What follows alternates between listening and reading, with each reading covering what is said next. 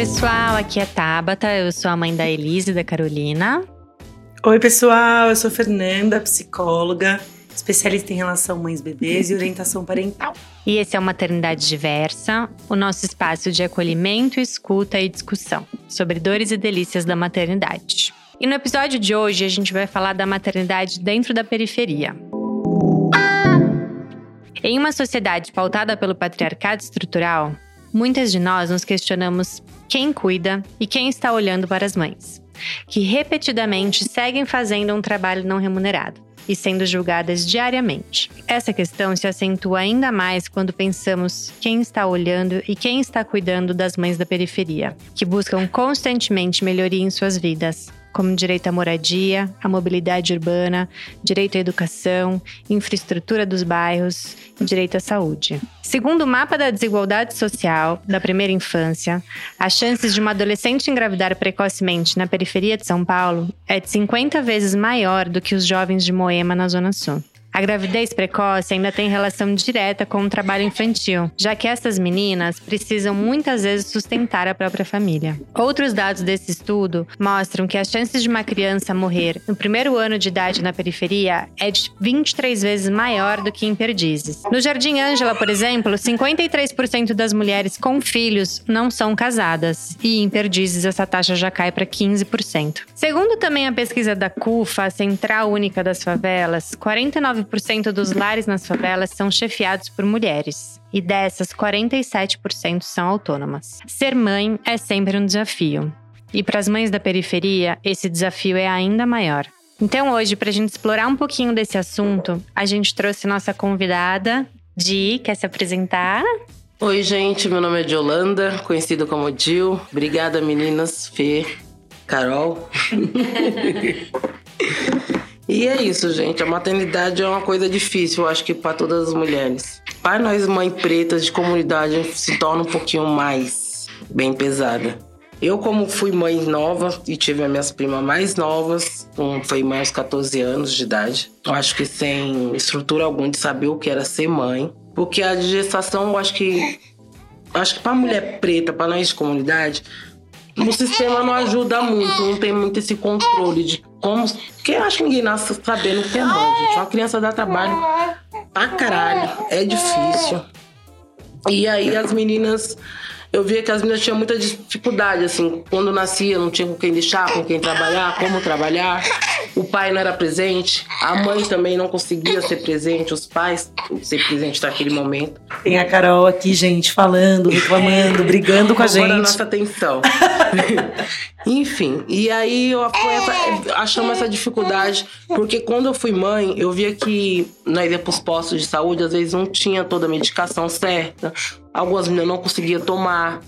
Eu tive uma prima que faleceu porque não tomou aquele sulfato ferroso. Ela teve uma anemia profunda e não sabia da anemia. Tipo, por mais que ela tava aí no posto, por mais que ela tava tendo. Fez todo né, o tratamento da maternidade, né? Uma vez por mês nós passamos no médico, é assim, lá. Durante a gestação, durante isso? A gestação, durante nove meses de gestação, você passa uma vez no mês. Cada mês você passa na, no, com a pediatra do posto para ver como tá a gestação. E ela fez tudo certinho, mas na hora do parto descobriu que tava com anemia, mas tipo, nós não sabia, a família não sabia. Enfim, ela foi a óbito. E, tipo, pra nós é um erro médico, né? Porque o médico deixou ela por horas sangrando, achando que ia estabilizar aquele sangramento. Depois que os médicos foram olhar o plantão, o negócio dela da parencidade, e viu que ela tava com anemia profunda, só que ela já tinha sangrado demais. E aí ela veio a óbito, muito nova. Na época eu tava grávida da Sofia, então isso assustou muitas meninas da comunidade. Muitas meninas falaram, ai, não quero mais ter filho, nós pode. Aí que veio aquele, o acordar da mulher, tipo, porra, eu, ela saiu pra ter um filho e não voltou. Então eu tenho que melhorar o meu, meu, meu cuidado, eu tenho que cuidar mais de mim, pra estar tá bem, saúde mental, pra me cuidar, pra estar tá bem. E aí eu vi que as meninas teve um pouco mais de olhado se cuidar, porque até então muitas não nem ligavam, uns nem fazia pré-natal. Tinha menina que nem ah, fazer pré-natal pra quê? Falei, gente, pra saber o tamanho do bebê, pra saber se você precisa de uma medicação, se tá faltando algum ferro no seu corpo. Ai, Yolanda, isso é besteira, nós come. Falei, gente, mas não come tudo necessário. E aí foi foi triste. É triste, né? Saber que uma mulher morreu e tal. Mas através disso acordou muitas meninas da minha comunidade que não tinham esse olhar de estar, geralmente, fazer um papo, de saber como o neném tá, de tomar medicação. Muitas meninas nem iam. Tipo, ah, não preciso. Eu falei, gente, precisa estar no médico. É necessário. Sim. E aí eu vi que né, ao longo dos anos melhorou bastante. Hoje as meninas têm mais olhar para isso, tentem não engravidar. Um, teve uma época que eu fiz um negócio com as meninas do posto de conscientizar a camisinha, porque teve um surto de 12 a 14 anos na minha quebrada que as meninas tava com AIDS. E aí foi, tipo assim, um bagulho surreal dentro da escola. Toda a comunidade ficou, né? Como assim? Meninas novas com uma doença tão grave. Então, tipo assim, muitas pegou no primeiro, na primeira relação. Uhum. Porque os jovens de hoje ficou muito aberto, assim, essa, essa, esse lance do, do sexo, de tudo muito visão. Então, as meninas com 10 anos já sabem o que é isso, tem uma noção e tal. Mas sabe se prevenir contra isso? Sabe falar um não? Não sabe, gente. E essas meninas não teve essa orientação. Então teve bastante meninas de 12 a 14 anos. Nós estava vendo pelo posto que estava tendo esse surto de cresceu muito. As meninas com doenças venéreas. E aí nós fez um trabalho social de levar, sabe, com as meninas do posto. De, levamos, acho que foi três dias de aula dentro da comunidade, batendo nas portas, dando camisinha, explicando o que o sexo faz, todas as doenças possíveis, para aquelas meninas. A escola também, muitas mães, ah, mas minha filha não precisa de educação sexual. Precisa. Precisa uhum. ter educação sexual. Porque se ela não tiver aprendizado naquilo ali, ela vai fazer merda. Sim. Ela vai fazer o sexo sem saber o que é sexo, pô. Sim. Ela vai pelo instinto corporal de ser mulher. É isso. E aí nós vimos essa condição de estar tá fazendo mais esse, esse, esse manifesto, né, com os adolescentes, porque muitos não têm esse contato de saber o que é uma camisinha, de saber o que é uma, doença venérea e buscar essa informação. Hoje eu vejo que está bastante mais, mas muito ainda falta nas comunidades. Odi, e você é mãe do Yuri? E da Sofia. De 16? Eu tenho um menino de 16 e uma menina de 11 anos. E a Sofia de 11? É, a Sofia de 11. São minhas e bênçãos. Como foi, assim, a gestação dos dois? A gestação do Yuri foi uma gestação que eu queria muito, porque eu fui a última das minhas primas a ter filho, que nem eu falei pra vocês. Então eu queria muito ser mãe. Falou, porra, minhas primas, tudo teve filho com 14, com 15, 16. Eu com lá com meus 17 anos já doidei as meninas. E eu vendo a dificuldade das meninas de ser mãe. Uma, uma não tinha estrutura, a outra não tinha né, mental, ou, ou, não era para ser mãe naquele momento, que nem toda mulher nasce para ser mãe, gente. Tem, o pessoal também tem que entender isso. Ah, nasceu mulher, tem que ter filho. O pessoal cobra muito da mulher. Nem toda mulher nasce, não quer, não precisa ter um filho para ser mulher. Enfim, aí eu via tudo aquilo, mas eu queria ser mãe, porque eu já tava num relacionamento de cinco anos, sou, né? Tive, namorei cedo e tô com meu primeiro relacionamento até hoje. Comecei com os 13, tô com meu marido desde os meus 13 anos de idade, 26 anos ao total desse longo tempo. E eu acho que por ter uma, uma, um relacionamento sólido, eu queria ter aquele. Eu tinha ter aquela visão de, nossa, eu quero construir família, né? Todo mundo é assim. E aí eu queria, queria ser mãe. Aí vai eu engravidar do Yuri. Foi uma gestação leve, foi tranquila. Eu lembro do meu médico que me atendeu, porque ele tá até hoje no posto. Hoje ele só atende gestante, que é o Dr. Wang. É um japonês, assim, muito foda. E pra mim, eu fui mãe ali com meus 17, engravidei com 17, ganhei. Não, engravidei com 18, ganhei com 19 anos. Foi um parto tranquilo? Foi um também. parto normal, tranquilo. Durante a minha gestação com o Yuri, eu só tive azia e tal. Foi tranquila a gestação do Yuri. Pois a gestação da Zayla já não é, foi a mesma. A da me fez eu sofrer tanto que foi da onde falei, gente, eu não quero ter filho mais nunca nessa vida. foi dali que eu perdi a minha desilusão de falar, não, chega, aqui é a minha, o máximo. Que daqui não passa. Deus sabe disso. Na gestação da Zayla foi um pouco mais complicada. Foi no momento que eu tinha acabado de com, eu, né, conquistar a minha casa. Tipo, não, já tinha um tempo que eu tinha minha casa. Quando eu engravidei do Yuri, meu pai me vendeu a casa dele, então eu comprei a casinha do meu pai e fui morar com meu marido. Era uma casa de um cômodo, eu e ele e o Yuri. Então tava suportando tá. nós tranquilos ali. Quando eu engravidei da Zalha, eu falei: não, gente, não tem condições de morar com duas crianças em um cômodo, quatro pessoas. Eu falei, não, né? Nós tem que dar um jeito, né? Tem que se mobilizar e melhorar isso aqui. Vamos construir mais um cômodo, vamos bater uma laje. Aí minha mãe, meus irmãos, meu marido, se juntamos, todo mundo fizemos. Só que nesse meio período eu fiquei na casa da minha mãe. Na casa da minha mãe não tinha espaço para todo mundo. Então eu dormia num sofá, gente, grávida. Num sofá de dois lugares. Olha o meu tamanho. E ainda uma grávida, eu era maior. Aí começou os problemas. Eu comecei a ter. Saiu umas bolinhas das minhas pernas e coçava muito, muito, muito. E aí, até descobrir que era aquilo, passei por vários médicos, um médico, nenhum médico sabia o que era, e mandaram pro hospital das clínicas, era o hospital maior que tinha, né? Fui pro hospital das clínicas, no hospital das clínicas fiz vários exames, tomei muita bezetacil, foi uma gravidez assim, ó, chata, de hospital direto, sem saber o que era, infecção urinária direto. E essas bolas chamava bola de fogo. Um médico descobriu no hospital das clínicas, fazia uma bolha de água e ela estourava. Parecia queimadura. E coçava e queimava aquilo. Gente, é horrível. Eu ficava desesperada, eu ficava o dia inteiro com uma mangueira nas minhas pernas pra sentir uma sensação de que a água gelada dava a sensação de tipo, ai, tá bom. Parou de coçar, parou de queimar. Deu mancha nas minhas pernas, assim, até hoje, bolas de manchas. E aí foi difícil para mim, porque chegava no médico, os médicos não sabiam o que me dava, eu tava grávida, não podia me dar muita coisa, e aí eles me davam bezetacil. E aí depois que eu tive a Sofia, eu tive problema com a amamentação, um dos meus seios inflamou, eu fiquei o peito virou pedra. Aí vamos para aquele, né, mãe, né? Minha mãe, graças a Deus, é benção, melhor vida. É a minha mãe.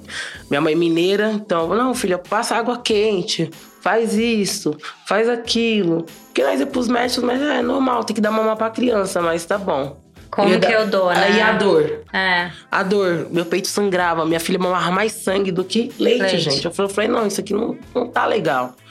Mas aí fui insistindo, quando casca de banana ajudou bastante. Aí insisti, insisti. A Sofia mamou até dois anos. Um dia eu falei, não, vou passar alguma coisa, não dá mais. Foi dois anos amamentando essa criança, porque depois eu fiquei com dor os primeiros dias que ela não mamou e foi enfim. Maravilhosa. Um beijo pra dona, como é que chama sua mãe? Sou Paulina. Dona Paulina, um beijo. Obrigada pelas dicas. Ai, obrigada, mãe salvou, porque Maravilhosa, já tô com saudades, conheço. Tenho o privilégio de conhecer e já comi a comida dela. Ah, para. Comeu feijão de corda. Exatamente. Ah, para, gente. Ó. Que ela colhe lá perto. Ela colhe na rua. Sabe, se por aqui deve ter, em bastante ar. É, eu vou querer esse feijão aí da Dona Paulina qualquer Por dia. Favor, Vamos... fome, deu até fome. A gente vai botar a receita aqui.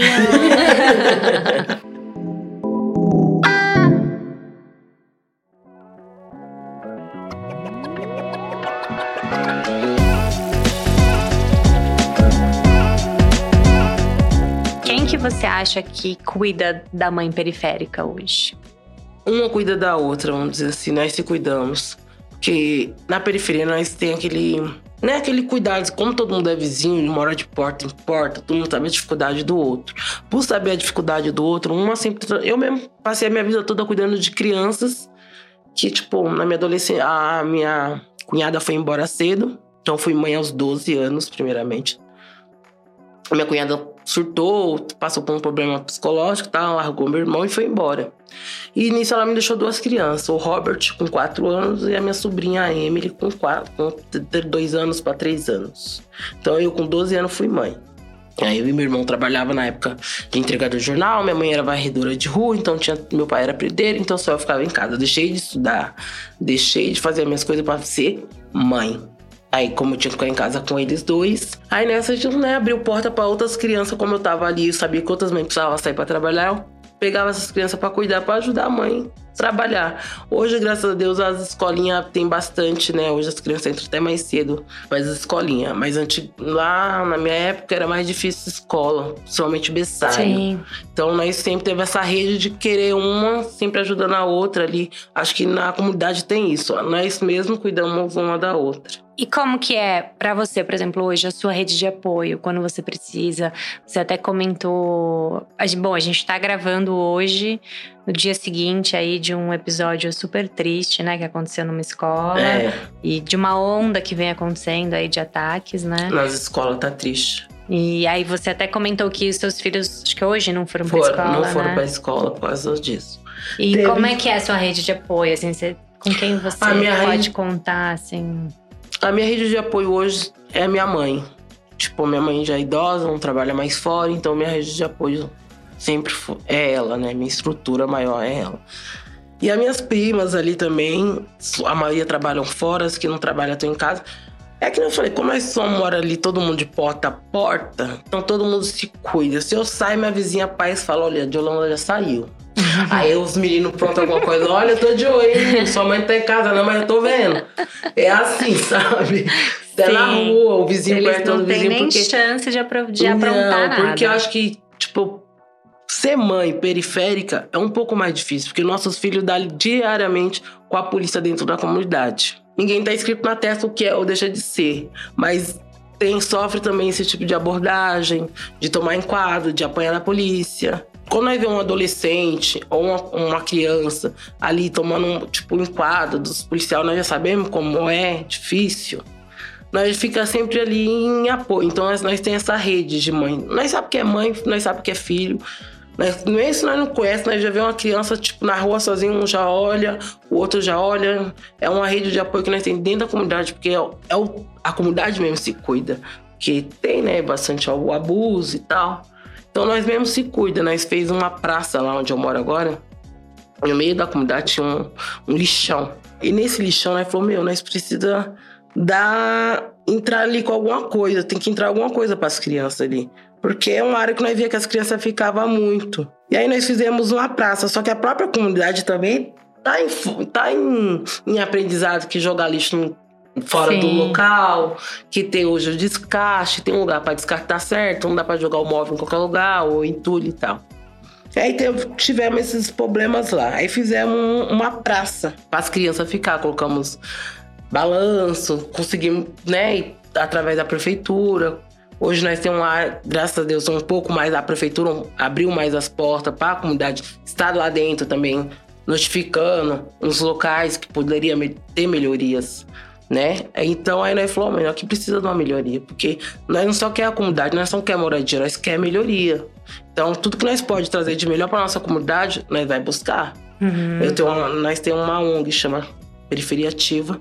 Então, nós sempre foi um incentivo de buscar a melhoria para dentro da comunidade, para nossas crianças ter uma visão que tipo, infelizmente o tráfico tá ali dentro, a rua, né? Mas as crianças vê muito ali, tipo, a criminalidade. Então, para algumas coisas, ah, referência. Não, gente, não é referência. Nós pode mostrar para nossas crianças que nós temos outros pontos de referência. Nós temos a cultura, nós temos a música, nós temos a arte, nós temos a dança. E também é trabalhos, e você pode ser feliz com isso, você pode desenhar. Então nós temos que trazer isso para nossas crianças. Não falar, ai, tá bom, tô vendo ali, ali dá dinheiro, dá dinheiro, mas dinheiro é fácil. Se o dinheiro é fácil, acho que compensa para você. Se quer viver correndo da polícia, você quer viver preso, você quer ver um, um bicho. Aí, né, mudamos esse conceito. E graças a Deus, através da ONG, através dessa de busca, né, da cultura, nós mudamos bastante a, a visão de muitas crianças de ter só o crime como espelho ali. Você sempre foi militante assim ou, ou seus filhos têm um papel aí nessa sua luta? Meus filhos têm um papel, meu marido tem esse papel. Eu acho que a minha vida mudou bastante através deles. Que antes disso, eu venho de uma família que tinha essa visão criminal. Tinha esse olhar.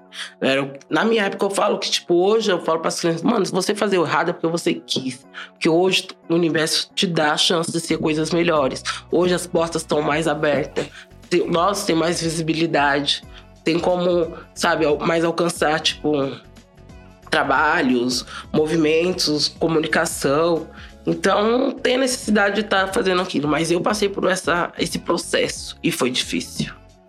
Muito difícil. Me fez eu acordar pra vida.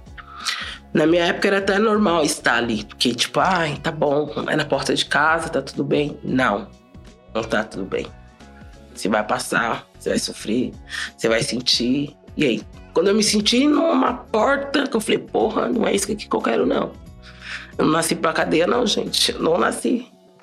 Aí mudei o conceito dentro da comunidade, minha mesmo.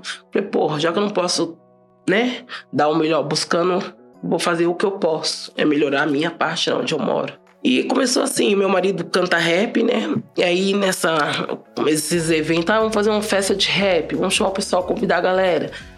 Vamos. E aí começou assim, esse, esse roteiro. Aí teve a ONG, que onde a ONG que nós temos hoje, antes de ser a ONG, era um ponto de tráfico. E aí nós conseguimos né, tirar o tráfico dali, mudar para outro lugar e ganhamos aquele ponto. Aí nós pensou em imediato, os moleques na época, uma rádio e tal. Aí ele falou, mano, mas uma rádio não vai ser legalizada dentro da comunidade. Os caras não vai deixar nós ter uma rádio. Aí eu falei, não vai, né? Aí nós pode fazer o quê? Aí um, um outro amigo, teu Ferrez, ou o Brown, Aí eles falaram, mano, vamos fazer. Gente, é o Brown de verdade, só um parênteses. e aí, nisso daí, eles falaram, mano, vamos fazer uma ONG, vamos trazer em própria comunidade, vamos fazer o melhor para nossas crianças, porque não tem onde desbrincar. Nós moramos dentro da comunidade, não tem uma praça, não tem um playground, não tinha, não tinha nada. Nada do nada. Aí pegamos esse, que é o tamanho desse seu espaço aqui, e montamos uma brinquedoteca onde tinha aula de leitura, o Brau dava aula, o Ferreira dava aula de leitura para as crianças e desenho, o Brau dava aula de MC e começou com eles como professores, não tinha contratado ninguém fora, não. É nós demais. sobre nós. Foi construir, nós tínhamos um espaço, reformamos o espaço e se ajuda sem custo de ninguém, só o custo da gente mesmo. E montamos essa brinquedoteca. No começo era brinquedoteca, ainda é uma brinquedoteca. É embaixo, embaixo fica os menores de 4 a 6. Tinha uma parte de cima que nós dava aula para os de 10, 12 adolescentes que entrava capoeira, aula de MC. E fizemos um estúdio, conseguimos fazer uma aula de estúdio. Aí depois conseguimos um patrocínio da época, acho que foi da Nike. A Nike ajudou a pagar um professor durante um ano para estar dando aula para as crianças de, de audiovisual no diploma e tudo, foi durante de um ano nós conseguimos estender essa aula durante quatro anos. Com os dinheiros que eles dão, nós conseguimos manter a aula durante ainda mais quatro anos. Uau! Que foi bem legal. Aquela camiseta da Nike que vocês veem, Capão, UFC, quem desenhou foi os meninos da minha comunidade. Eles ah. desenharam, eles inventaram o nome. E aí toda essa camiseta que a Nike vendia ia revertia para a ONG o projeto. E aí ficou nesse projeto, acho que com a, com a Nike durante uns seis anos. Depois, enfim, acabou, mas aí Nike quiser voltar.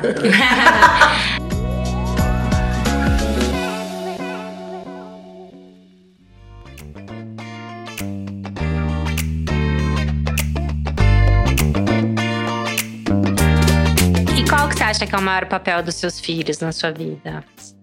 Eu falo para meus filhos que eles é a melhor parte de mim, eles têm que ser melhor do que eu. Tipo, eu falo que nós somos, né, a evolução dos nossos pais. Eu evoluí um pouco melhor do que a minha mãe. Espero que eles evoluam bem melhor do que eu. Ser melhor que você. Tá difícil essa régua aí tá pra eles, hein, Jolanda? Mas... Não vamos estar tá colocando essa expectativa Você é aí. é muito, muito, muito, muito. Ah, mas eu sei que eles podem, eles é maior. Com certeza. É outra, outra vida. Eles vão se inspirar muito. Ah, agradeço. E o que, que você sente mais falta, assim, de apoio no, na sua maternidade hoje?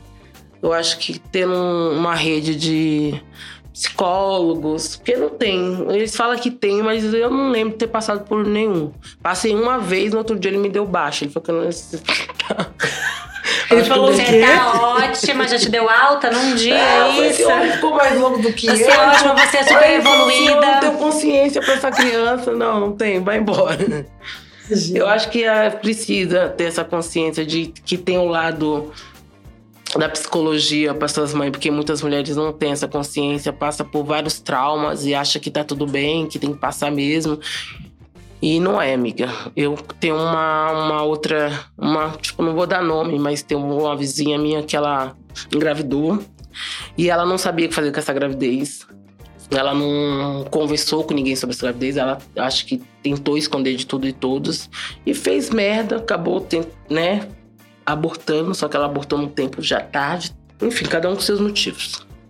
Ela abortou com sete meses passou mal, teve uma infecção, pegou uma bulina, quase morreu, foi presa por isso, porque é, é crime. Foi presa, né? Aí depois de tudo isso que ela passou, ela engravidou de novo. Tipo, do meio de uma turbulência, ela tava numa puta depressão. engravidou de novo. Aí que ela se agarrou, tipo, pelos traumas que ela tinha passado do abortamento e tal, como foi o julgamento, foi foda o julgamento na rua, todo mundo, né, ali. E aí ela se agarrou nessa segunda gravidez. Nessa segunda gravidez, eu vi que ela queria ser mãe de. mostrar que podia ser a melhor mãe. Sendo que ela tem outras duas, duas meninas, já adolescente. Só que ela tinha medo. Ela pegou um trauma que ela começou a sonhar que ela matava a criança dela todo dia. E ela chorava. Aí um dia eu tô subindo na rua de madrugada, ela me parou, ela falou assim: eu preciso conversar com alguém, eu preciso me abrir, eu preciso contar o que eu tô sentindo, por favor, me escuta. Eu olhei pro lado, olhei pro outro. Tipo, ela mal falava, porque eu já tinha brigado com ela, moramos ali, então já tinha uma desavença.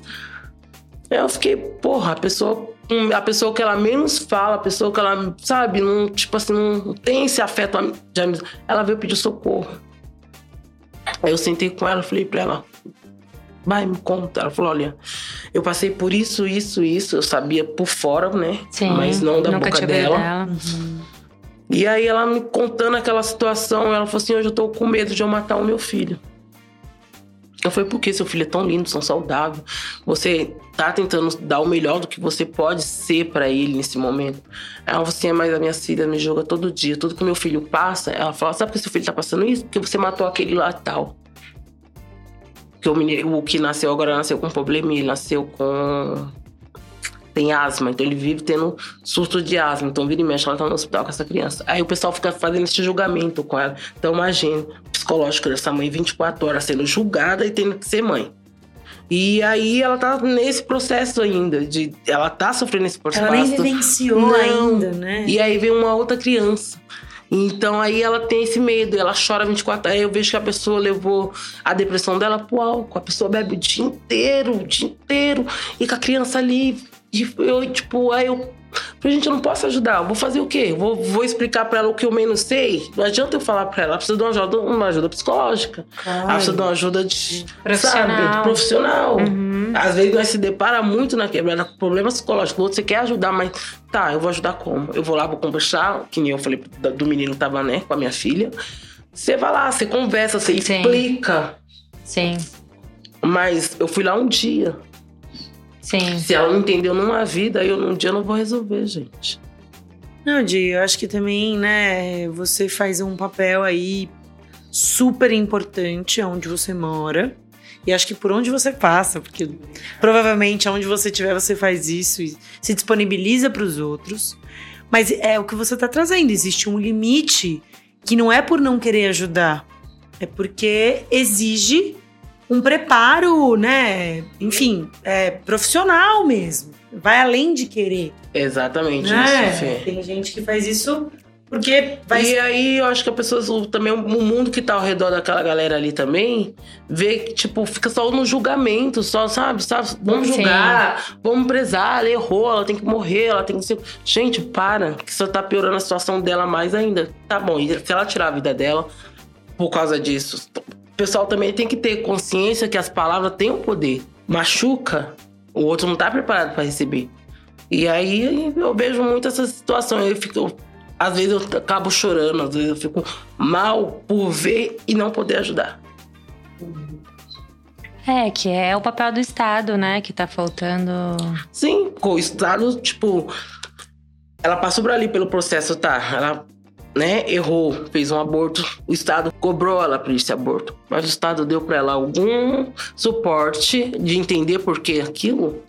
ou antes, Ou antes. né? Ou antes, o trabalho Ou todo bem que- antes, né? Sabe disso Não, ela ficou no hospital internada por 10 dias, porque ela teve, pegou pneumonia, deu trombose. Foi um, assim, um rolê pra ela muito foda. E aí, tá bom, esse tempo que ela ficou lá, porque não se colocou a polícia lá pra cobrar pelo erro dela, pra fazer ela pagar pela. Tá, ela pagou de acho que de um ano, três anos de cadeia e tal. Que ainda é pior, que você vai pra um, um universo que você também não está preparado. A pessoa volta, não volta normal, amiga. Não volta. E aí, tipo, tá bom, e cadê o apoio que ele deu pra essa pessoa ter consciência ou, sei lá, um psicólogo pra estar resolvendo aquilo, pra ajudar ela a entender aquilo? Então, só julgar e cobrar é fácil. Sim.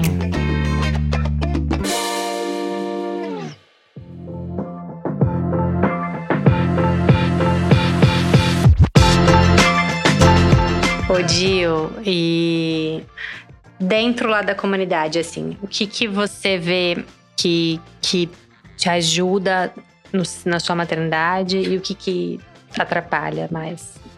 Olha, a rede de mulheres que tem dentro da comunidade ajuda muito, porque são todas muito bem vividas, muito sábias. Então isso ajuda muito. Então, às vezes não é nem é, eu falo psicológico, mas tem se saber ter coerência dentro da comunidade. As mulheres mais velhas dão muita ajuda, assim, muito, são muito sábias. Né, com tipo, olha, está no momento gestação, é difícil. Porque as meninas de às vezes não tem o parceiro perto. Sim. Aí vem aquela, né, a carência. Ou se tem um parceiro, o parceiro é abusivo. Eu vejo muito isso. Ou, sabe, os meninos. Porque você acha que a sua realidade do seu relacionamento é, é exceção. É exceção. A maioria vive. É, o meu marido também tem lá o jeito dele machista, mas eu ponho no lugar dele. é isso aí.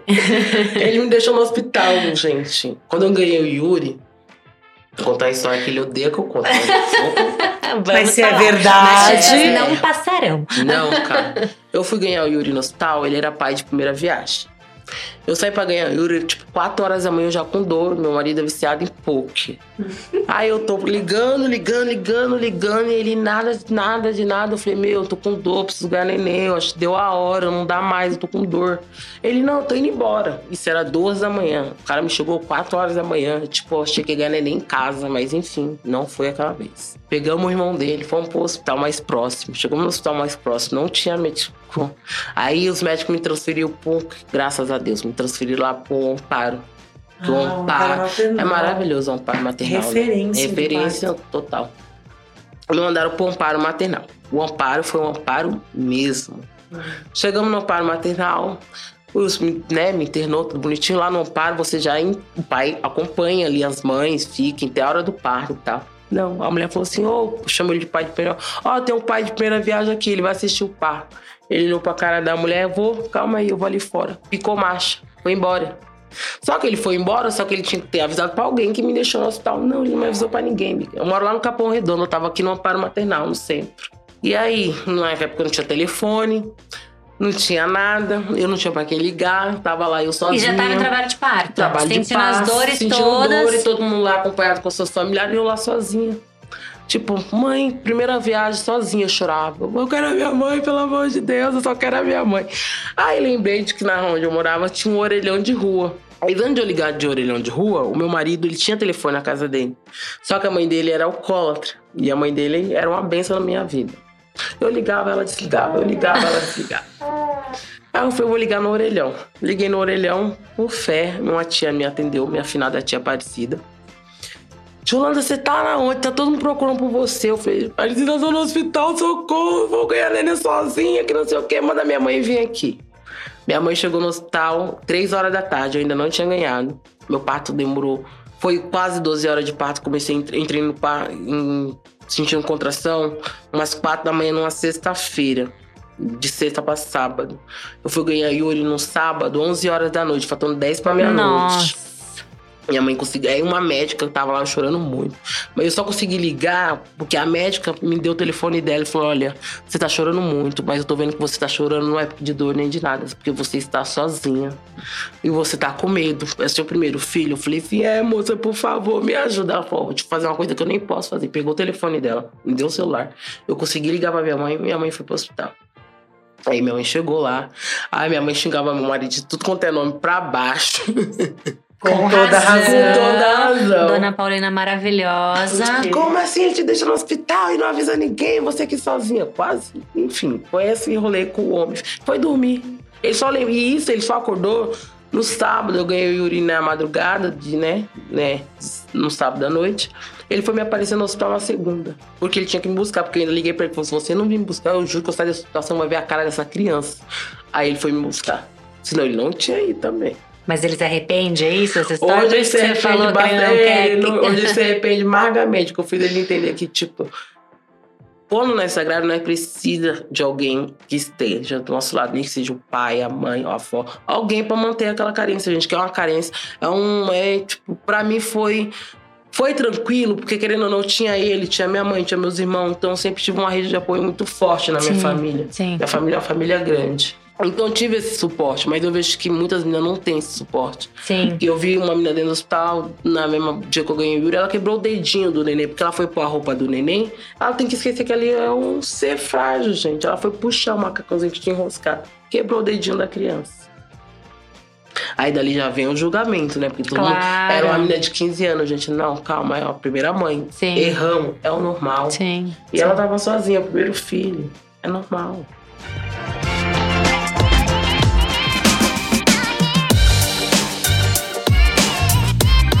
O Dil, e, e depois, como é que foi, assim, o papel dele de pai pro... Pô, meus filhos. É, nas, né? a presença dele como pai é ótima. Ele tem uma.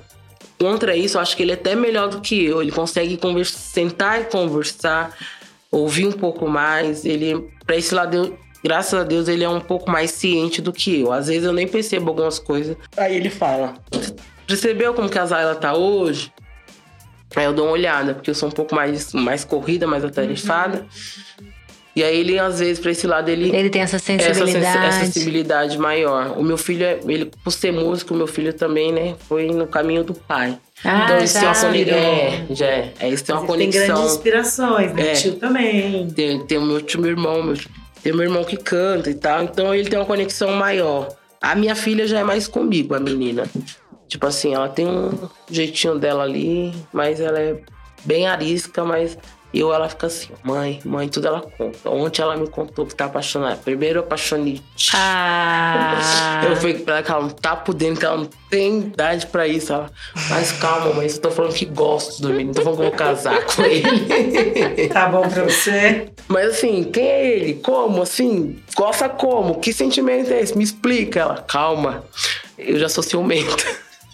Eu Já sou... tá com ciúmes, de Porra! Nem O começou. coração já deu uma congelada. Eu falei, ai Deus, será que eu tô preparado? ah, eles vão sair de casa e Eles vão viver grandes amores. Como é que eu vou lidar com Com isso? isso. Eu sou o grande amor deles pra sempre. Sempre eu, Deus, tá ótimo. Precisa ter mais. A você tava né, falando sobre essa questão né, de não ter muito amparo psicológico, de saúde mental, de cuidado. É, ou da com as família mulheres. mesmo, né? É, mas, mas é uma parte profissional. É, mais profissional. né? É, você acha que essa questão, né, de, de enfim, de um profissional aí, é, você diz, no- sei lá, numa UPA, numa ou tem que ter centros para serem encaminhados? Como é que você vê? Olha, hoje a galera encaminha bastante, né? Tem bastante centro de caminhação e tal, dicas. Mas eu acho que na UPA, né? Porque, tipo, é o mais próximo. Um posto de saúde deveria ter um. Porque o primeiro contato com a gestante, ou você saber qual é no posto, né? Que a mulher vai fazer o teste, as meninas vão fazer o teste, tem ali aquele primeiro instante ali. Então ali dentro já tinha que ter uma rede de apoio. É, porque eu fico pensando também, né, agora, ou te ouvindo falar e pensando, né, enfim, toda uma estrutura, mas também como profissional da saúde, né, é, eu fico pensando também o quanto é importante o, durante a gestação, né, mas também esse pós-parto, né, de quando vem esse bebê, como é que vi, né, como é que que vira a mulher, que, que vira essa relação, né, o quão é importante também a gente lembrar, né, disso, porque Acho que, óbvio, gestação tem todo um cuidado emocional. Sim, emocional. Mas também eu acho que, é, no paralelo, como tem os atendimentos, muitas vezes, da saúde, do corpo, né? Do funcionamento, de como tá o desenvolvimento do bebê, da, é quando tem, porque você falou também que às vezes nem isso, né? Mas quando tem, eu acho que acaba tendo contato com alguns profissionais da saúde que possibilitam alguma troca, mínima que seja. Sim, sim. Agora, o pós-parto, que eu acho que é aí que tem, né, um grande, um, uma- um grande, Falta, né? Um- não, e um grande buraco. É, exatamente. Eu acho que pós-parto é o grande buraco, né? O entendimento. é Você se entender ali como mãe, se entender como mulher. Entender como você vai, né, tá a mente pra, né, trocar ali. Eu acho que realmente Talvez é um horário mais bem né, necessário. política pública mesmo. né? Total. É uma rede que eu acho que precisa bem muito de apoio pós-parto também. Tá? Porque após o parto, eu vi que muitas meninas da, da, da onde eu moro, assim, tinha um filho, mas às vezes não tinha um, apoio. Tipo, de entender ali aquela criança, de se entender. Sim, e normalmente é na hora que você recebe mais É, julgamentos, nós tá né? vendo os pais cada vez mais novos, muitos adolescentes construindo família da forma deles. E tá tudo bem, gente, é normal. Mas eles tinham que ter ali um- uma ajuda de, sei lá, de um psicólogo, de alguém pra, pra entender aquilo. Porque mi- o- outro dia eu tava conversando com uma amiga minha, a filha dela, 16 anos, foi morar com o namorado. Alugaram uma casinha, teve o primeiro filho. Mas uma menina de 16 anos não tá preparada pra ser uma dona de casa, mãe, esposa. Não tá, gente. Aí eu vejo todo mundo cobrando. É, mas não limpa a casa. Ai, mas não dá comida pro moleque na hora certa. Ai, não sei. Ela tem 16 anos.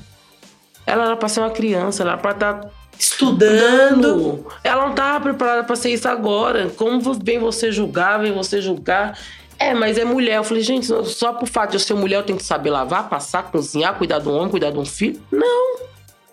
Ninguém nasce com. Não é uma coisa que eu vi a outra fazendo, eu tenho que fazer igual. Não, não é assim. Agora ficar todo mundo ai, mas ela que quis. Eu falei, não, ela quis porque construir família todo mundo quer, porque é bonito. Mas tem tempo para isso, tem idade para esse amadurecimento. Eu tive que passar por isso. Eu passei por essa fase, então eu entendo ela.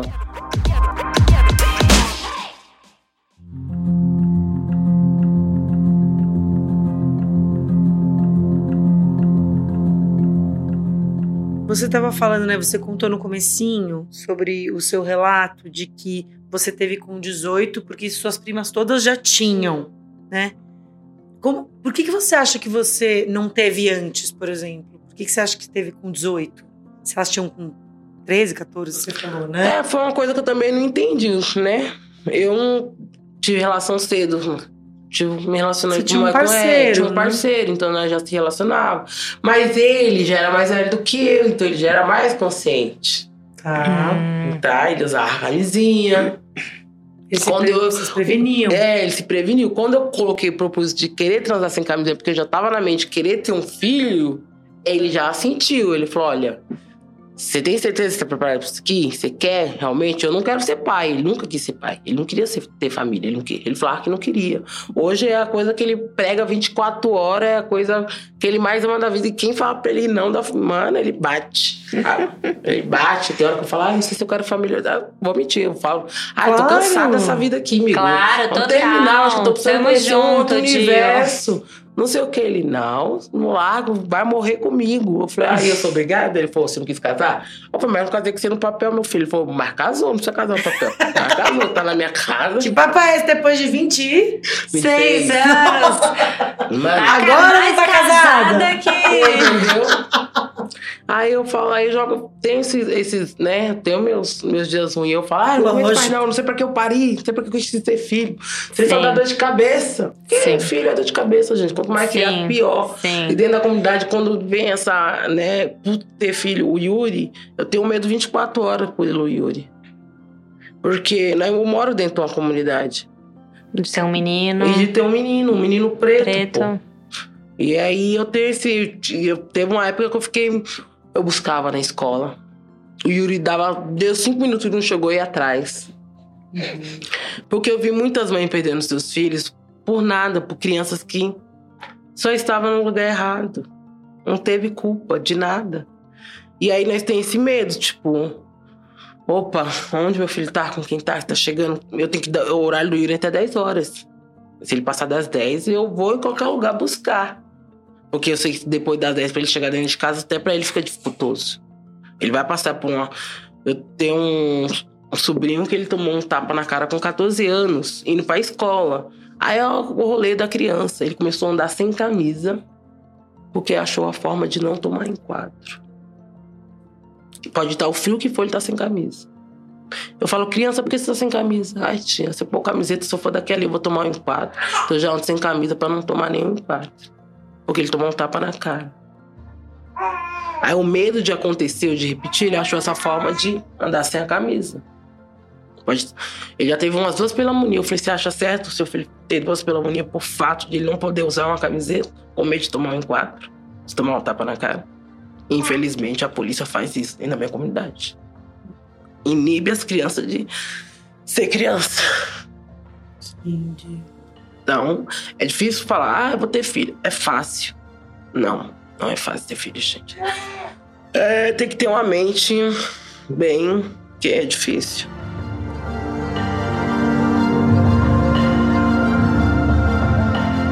Ô, Dil, e, e o que, que você acha que você hum, passa, assim, de valores, de ensinamentos pro seu filho menino e pra sua filha menina? Tipo, são coisas distintas? É, quais são as suas preocupações, enfim?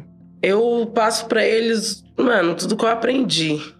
Do, não é se eu não pega. Ai, tô te dando, não quero, obrigada. Porque você sempre vai ser a, a vítima ou você vai ser sempre o criminoso, depende do lugar que vocês vão estar. Então, não é seu, não pega. Se falou, responde. Não foi você, não foi, fala.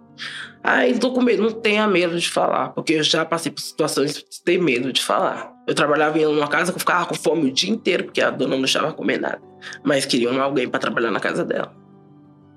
Então, a fala, eu falo para meus filhos que é, é o poder que eles têm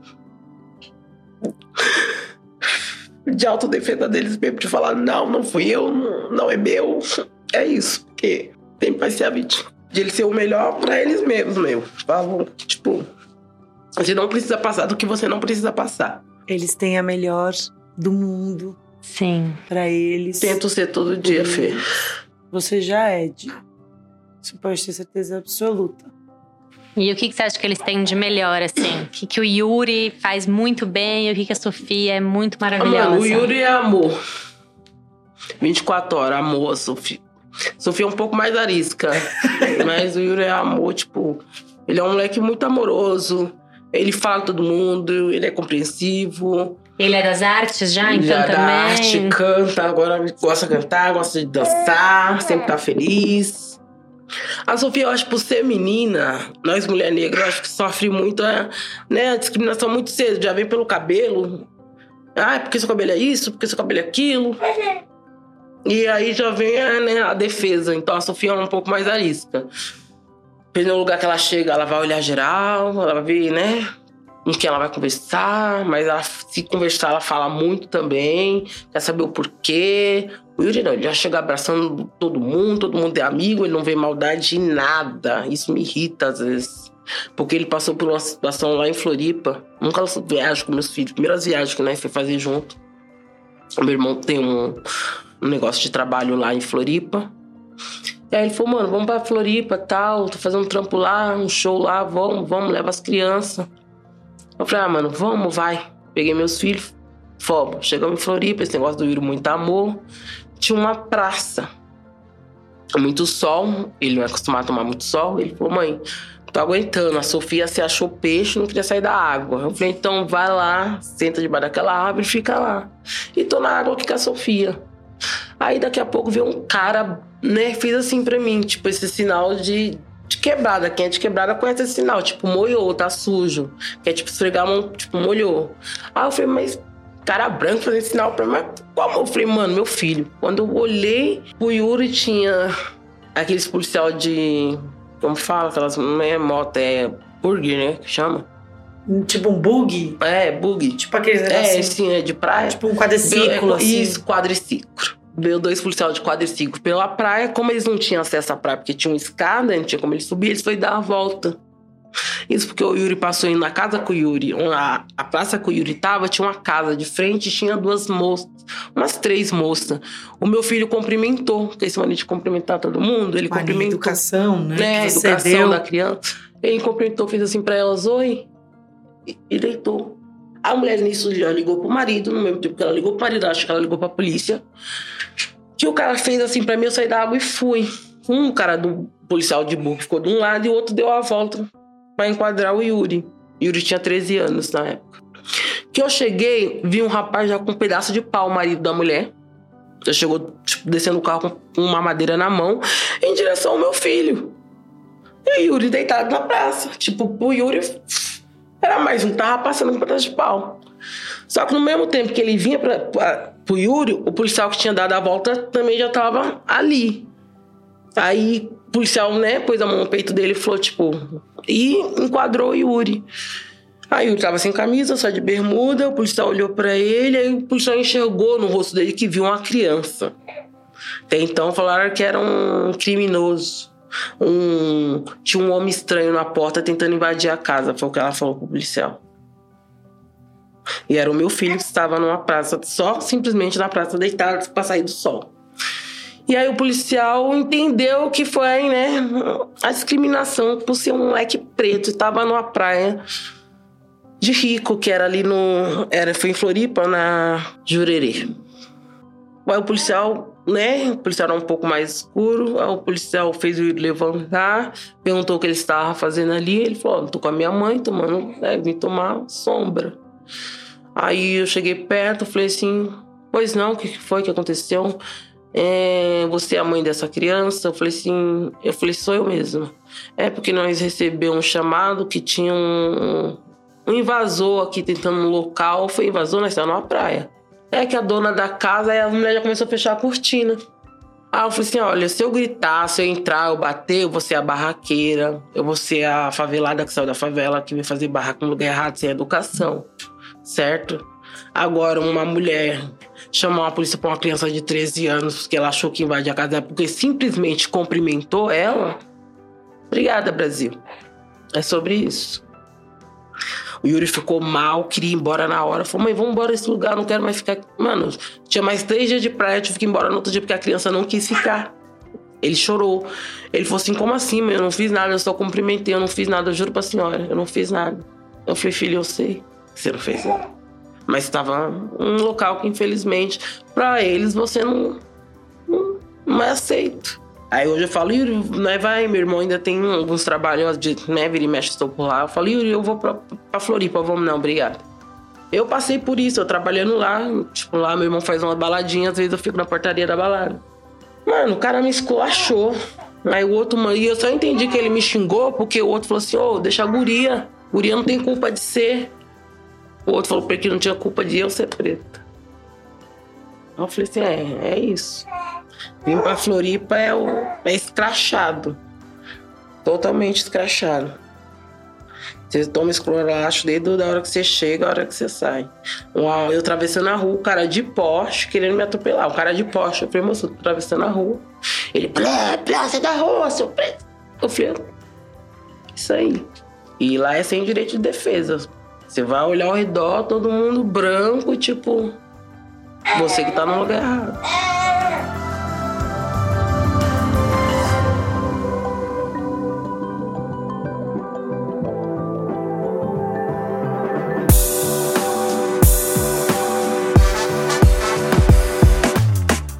Como que é um mundo perfeito, assim, pra gente deixar pro Yuri, pra Sofia? Ai. Gente, é difícil é com o mundo perfeito, né? Com tanta violência que estamos vivendo. É difícil? É difícil. Acho que o mundo perfeito. Nem eu sei o que seria um mundo perfeito, tá aí. Eu acho a minha vida, por mais trágica que é, turbulenta, eu ainda acho perfeita. Podia estar tá pior, mas graças a Deus tá ótimo. Acho que o mundo melhor é igualdade para todos, né? Como outro dia eu vi uma fala de, um, de uma menina no Islã isso fez, mexeu bastante com a minha mente. Ainda bem que nós estamos buscando a igualdade, né? Nós pretos estamos buscando a igualdade, né? Se nós estivéssemos buscando a, a mesma coisa, a revolta, buscando a, a buscar o que fizeram a reparação, a, a reparação, justiça, a justiça de verdade. Então nós ainda estamos pensando bem, né? Então acho que daí já começa um mundo melhor. Buscar a igualdade para todos, direito de ir, vir, comer bem, ter um bom médico. E é isso. É o mundo que eu quero para meus filhos. É o mundo que eu quero pro Yuri, pras minhas filhas, pras E nossas filhas. pros nossos filhos. É isso. Gil, eu acho que eu não tenho muito o que dizer além de agradecer e agradecer você por desde o começo, né? Eu fui, eu conheci você, né, pelo nosso amigo, irmão Testinha. O Testinha é maravilhoso. Testinha, a gente te ama muito, amigo. E, né, ele me, me deu essa, esse presente que foi conhecer você. E eu conheci você, você abriu a porta da sua casa pra mim no primeiro instante. Comi a comida da sua mãe, deliciosa. Ah, não, gente. Dá o telefone da dona Paulina Não, aqui. essa daí, essa daí Por favor, também, boa de papo, boa É, de adoro. tudo. Sabe, sabe, nossa, maravilhosa. E ah, acho que é só agradecer, Gil. Obrigada Ah. por estar aqui. Obrigada, Fê. É, é muito importante Obrigada. tudo que você vive. E obrigada por compartilhar, por, né? Abrir essas coisas, a gente sabe que não é tão simples falar Não. da gente, né? E do universo que a gente vive, né? Sim. Posso imaginar. Sim. Posso imaginar. Então, muito, muito, muito, muito obrigada. Você é inspiradora, Gil. Eu que agradeço vocês por esse momento. Gil, você quer falar um pouco também desse, dessa ONG que vocês têm? E também como as pessoas, sei lá, de alguma forma podem ajudar? Nós está passando agora por um processo de reforma na ONG, porque né, é uma casa, voou os telhados, aí né, tem que organizar o telhado, tem que arrumar algumas coisas, está bem precário. Tem quatro anos que a ONG, né, durante quatro anos ficou fechada. Nós fez o rolê por nós mesmos, né? Nós fazemos as festas, com o dinheiro que nós ganhamos das festas, rendemos para a ONG, muitos anos racionais, que bancou e manteve a ONG, os seus shows, coisas que eles não falam, coisas que eles nem divulgam. Mas sim, por muitos anos, quem manteve a ONG foi o Racionais, o Ferrez também ajuda até hoje. Foi reformada várias vezes por eles e pelo Negredo. Agora entrou a área verde lá na minha comunidade. Aí estão fazendo várias melhorias com a área verde, como quadra, campos. E quem quiser ajudar o Periferia Ativa ou procurar o Periferia Ativas, temos aí o Facebook, Instagram. É só buscar a Periferia Ativa que encontre. Ah, eu também queria agradecer, queria ah, honrar aqui suas palavras para que elas também ecoem e que a gente consiga, sei lá, de alguma forma é, fazer outras mulheres também se sentirem abraçadas aí com, com, com a sua narrativa. Nossa, de coração, muito, muito obrigada por estar Ai, aqui que eu com a gente. Com esse projeto que tá nascendo, nem nasceu direito. É. Você tá É. apostando na gente. Exatamente, uma super confiança, Gil, que a gente tá começando aqui. Ai, adorei Sim. o papo, muito gostoso. É, então, só lembrando, pessoal, que a gente tem o nosso e-mail para contato, que é o maternidadediversa.gmail.com. E se vocês tiverem mais alguma sugestão de temática pra gente, é, alguma dúvida, pode mandar lá. Nosso muito, muito obrigado pra Dil. A gente vai agora fazer passar aqui a receita da Dona Paulina do feijão de corda. porque Maravilhoso, maravilhoso. E vamos tomar um cafezinho. E é isso, pessoal. Obrigada. Até mais. Muito obrigada, pessoal. Um beijo enorme, beijo.